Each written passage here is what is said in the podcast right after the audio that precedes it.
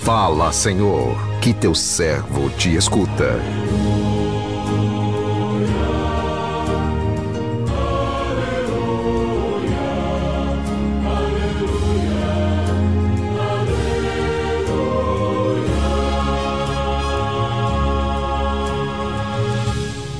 O Senhor esteja convosco, Ele está no meio de nós.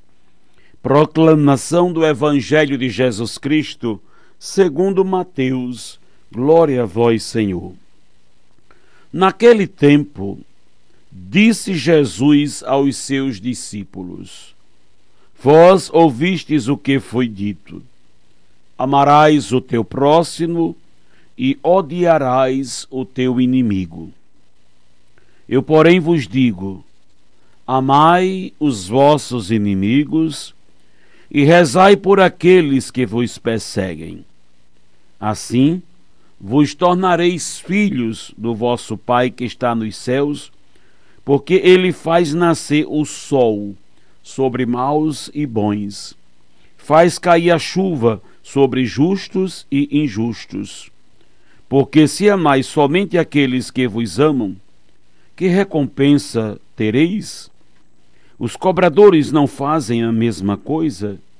E se saudais somente os vossos irmãos, o que fazeis de extraordinário? Os pagãos não fazem a mesma coisa? Portanto, sede perfeitos, como o vosso Pai Celeste é perfeito.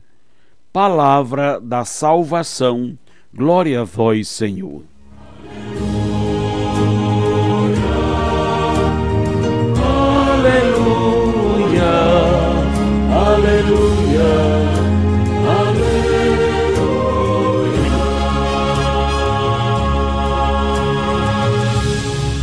Meu irmão, minha irmã, ouvintes do programa Sim a Vida, Jesus veio nos ensinar a amar do mesmo jeito que o Pai nos ama e nos propõe ir além da nossa capacidade natural de amar.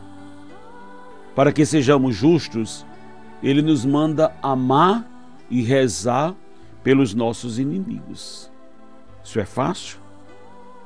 Quando ouvimos esta ordem de Jesus, à primeira vista não encontramos nenhuma coerência, nem mesmo sentido para a ação de rezar pelos inimigos. No entanto, quando nos aprofundamos nesta palavra, tomamos consciência de que a justiça para Deus é a santidade, é a perfeição dos seus filhos e filhas. E se nos declaramos filhos do Pai, que está nos céus, não poderemos agir de outra maneira.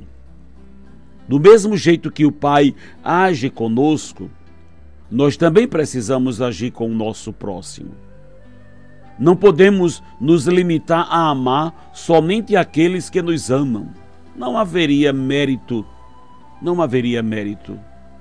Deus quer o bem de todos nós e torce, torce para que sejamos bons e felizes. O próximo significa né, aquele que está perto, a quem encontramos, com quem nós convivemos e nos relacionamos, seja quem for, mesmo aqueles que nos perseguem. Não somos obrigados a gostar ou admirar a todas as pessoas. Entretanto, Jesus nos ordena que as amemos. E amar é querer o bem, é ajudar, é reconhecer que todos nós somos objetos do amor de Deus. Aqui na terra, quando os nossos pais são pessoas de bem, nós alimentamos o propósito de imitá-los. Mas ainda precisamos copiar o Pai perfeito do céu, que nos ama, do jeitinho que nós somos. Precisamos aprender o jeito do Pai, que não nos cobra, mas nos perdoa, mesmo quando somos filhos e filhas ingratos.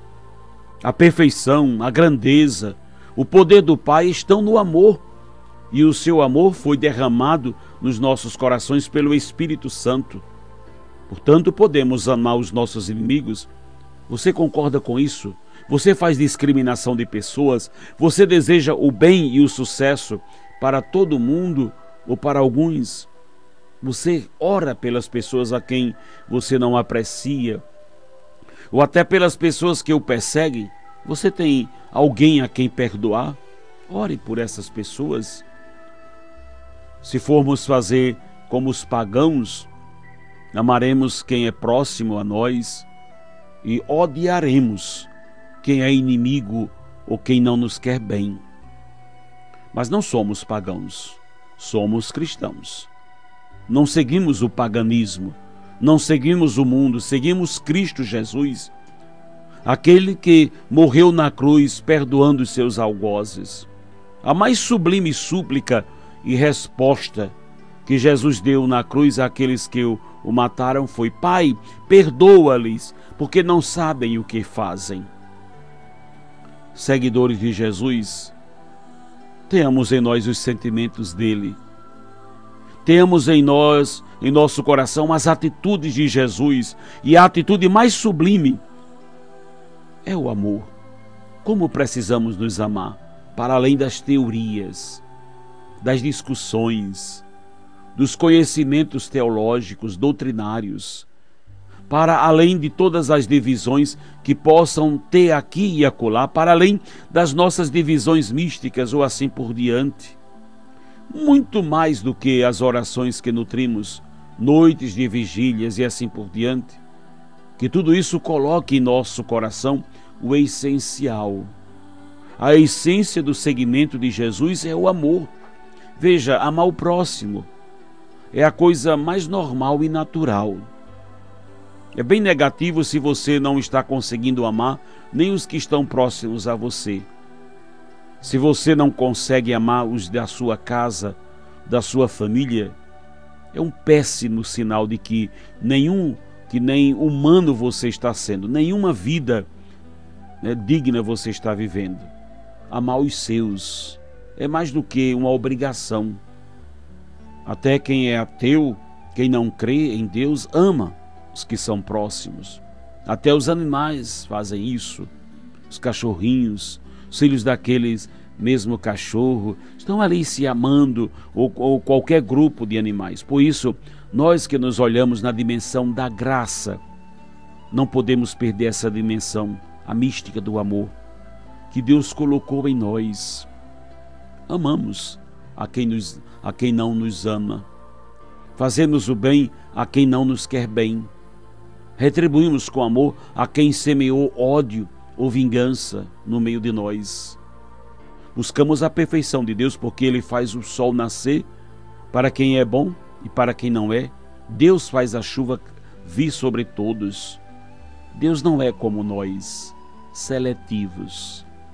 Deus não vai mandar o sol só para os católicos e cristãos. A bondade e o amor dele são para todos os seus filhos. O amor é para com todos. Se alguns se acham mais no amor ao amor dele, né? Mas é óbvio que experimentam de uma forma mais sublime o seu amor, mas ele não nega o seu amor a ninguém, a ninguém, a ninguém. Também não podemos negar amor. Não podemos dar amor só a quem nos dá amor. Isso é viver no campo humano. Mas nós cada vez mais caminhamos, trabalhamos para que a graça divina molde a nossa humanidade. Precisamos trabalhar com seriedade para vivermos como filhos de Deus, para sabermos testemunhar neste mundo que o nosso amor não é só para os, para os nossos, mas o amor de Deus é para com todos. Amemos os nossos inimigos, rezemos, demos o melhor de nós, que é a nossa oração, o nosso amor, aqueles que não nos querem bem é assim que nos tornamos de verdade filhos de Deus, o nosso Pai que está nos céus. Que o Senhor nos abençoe.